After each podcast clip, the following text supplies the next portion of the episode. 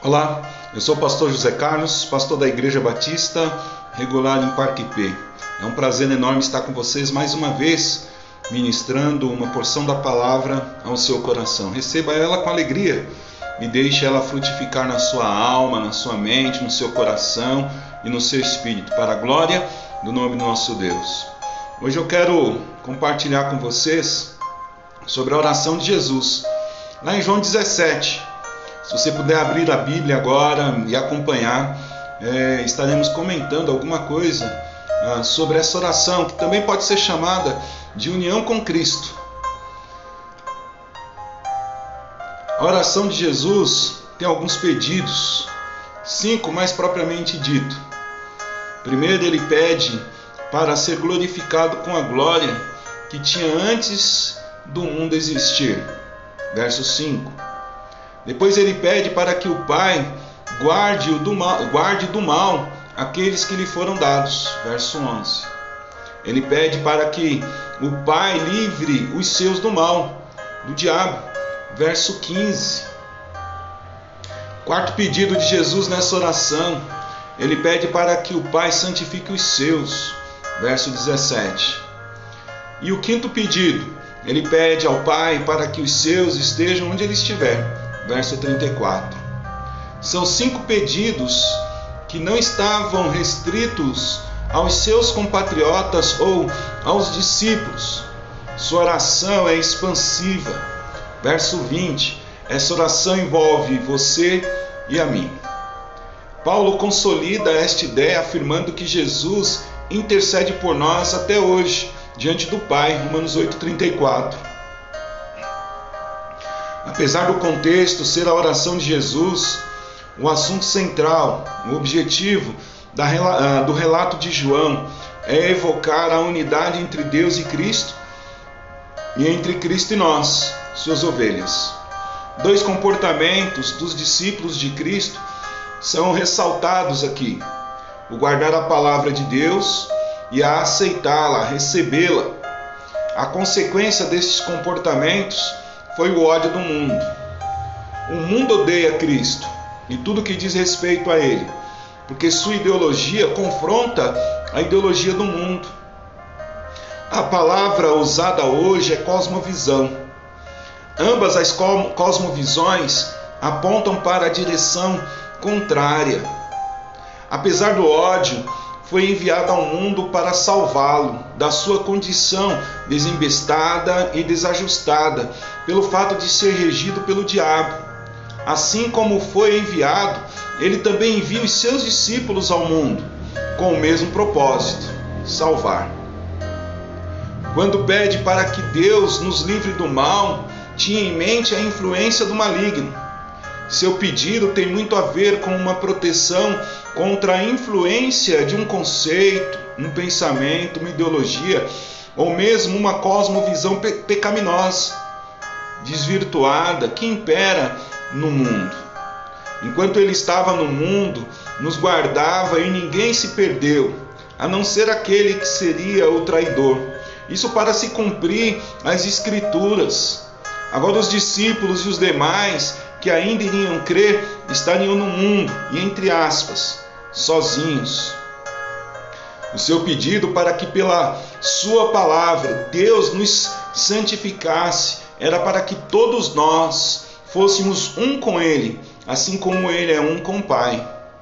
Dado o contexto da oração é, intercessória de Jesus pelos que já haviam crido e por todos que ainda creriam, que, resumindo, é que somente unido a Ele poderemos resistir ao assédio da ideologia, do pensamento, da cosmovisão corrompida pelo diabo que impera no mundo.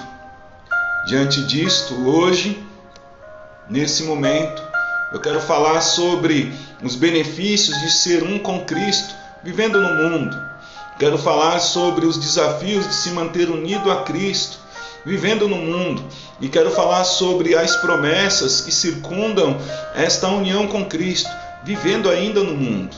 E no final desta mensagem, quero motivá-lo, motivá-la a se manter firme nesta união.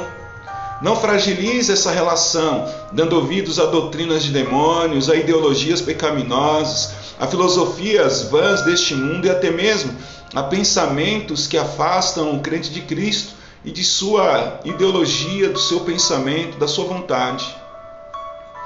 Meu primeiro tema dentro, deste assunto, tratado na oração de Cristo, que é a unidade com Cristo, são os benefícios de se manter unido, ligado a Jesus. Na sua oração, Jesus deixa definido quais são os principais benefícios desta relação. Um deles é a vida eterna e o outro é estar onde ele estiver, com o adendo de poder contemplar a plenitude da sua glória. Mas até chegarmos a desfrutar desses privilégios, fica claro que Deus vai guardar aqueles que crerem da influência do pensamento maligno, livrar aqueles que creram do assédio do pecado que domina o mundo e condena a morte, e vai nos santificar pela Sua palavra. Este último é quesito fundamental para que esta relação, para que esta unidade não seja quebrada, a santificação por intermédio da palavra. Para mantermos a união com Cristo viva e fortalecida é imprescindível a exposição contínua da nossa mente, do nosso coração à palavra de Deus. Por isso, receba a palavra de Deus de bom coração e guarde na sua memória para obedecer, mesmo que lhe custe a vida, porque está reservado para o fiel a vida eterna e estar onde ele estiver para todo sempre. Meu segundo tema dentro deste assunto tratado na oração de Jesus, que é a unidade com Cristo, são os desafios de viver essa união com o santo no contexto profano do mundo. Como Paulo diz aos crentes de Éfeso, devemos aprovar e nos apropriarmos daquilo que é agradável a Deus. Efésios 5, 8 a 11. Ele diz: Vivam como filhos da luz, pois o fruto da luz consiste em toda bondade, justiça e verdade. E aprendam a discernir o que é agradável ao Senhor mas não participem, melhor dizendo, das obras infrutuosas das trevas. Antes, exponha-se à luz. O desafio é grande, porque não temos opção. Se ficarmos em cima do muro, Deus vai nos vomitar. Apocalipse 3,18. Se escolhermos um dos, um dos lados, seremos amigos ou inimigos de Deus. Tiago 4,4. Nós somos bombardeados diariamente pelo pensamento corrompido deste mundo. Estamos expostos à influência de uma ideologia pecaminosa constantemente. Então, manter-se unido a Cristo significa se opor a tudo isto. Por isso, como disse Cristo, o mundo nos odeia. Estar unido a Cristo significa contrariar conceitos pré-estabelecidos pelo Deus desse século. É contar com o repúdio, perseguição e o ódio do mundo. Enfim, estar unido a Cristo é saber que viverá com as restrições impostas pelo mundo para quem serve e segue a Jesus com fidelidade, para que pudéssemos viver neste contexto restritivo de perseguição e preconceito, que Cristo envia o Espírito Santo para que, é, para que ele possa nos capacitar, para que ele possa nos ajudar pois a presença do Espírito Santo nos capacita, nos ajuda a confiar em Cristo. Mas essa união com Cristo, ela é envolvida, e essa é nossa esperança, nossa confiança, é circundada por promessas que sustentam essa relação firme, viva, vivendo nós ainda neste mundo. Cristo prometeu que não nos abandonaria, que estaria conosco e está em espírito.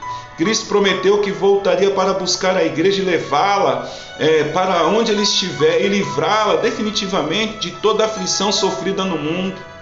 Cristo prometeu pacificação espiritual e emocional para aquele que o buscasse. Cremos nestas promessas pela fé. A fé é o instrumento do homem para vencer o mundo.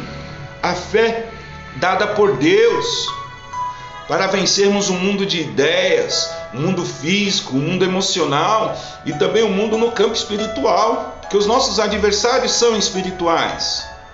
Enfim, não desista de viver para Cristo, porque é Cristo quem sustenta todas as coisas, em que, é, em que esfera for. Para terminar esta mensagem, eu quero motivar você, meu irmão e minha irmã, a se manter firme com Cristo, a buscar com toda a sua força estreitar ainda mais esta relação, guardando a palavra de Deus e recebendo-a como verdade em sua vida, em seu coração. É por meio da oração e da palavra que somos santificados. Foi isso que Paulo disse a Timóteo. E só sendo santo como ele é, que esta relação, esta união pode ser uma realidade. Depende de nós. Porque o que Cristo poderia fazer para viabilizar esta relação, ele fez. Negou-se a si mesmo, morreu na cruz, ressuscitou dentre os mortos, enviou o Espírito. E aí, o que você quer? Como crente, deseje com toda a sua força viver para e com Cristo todos os dias que ainda restam para você neste mundo, para que o seu mundo possa ter a oportunidade de crer em Jesus e ser salvo do pecado do pecado que condena a morte.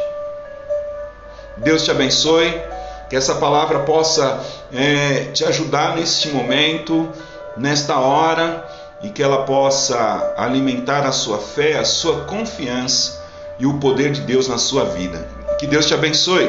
Eu sou o pastor José Carlos, pastor da Igreja Batista Regular, aqui no Parque P, Butantã, São Paulo.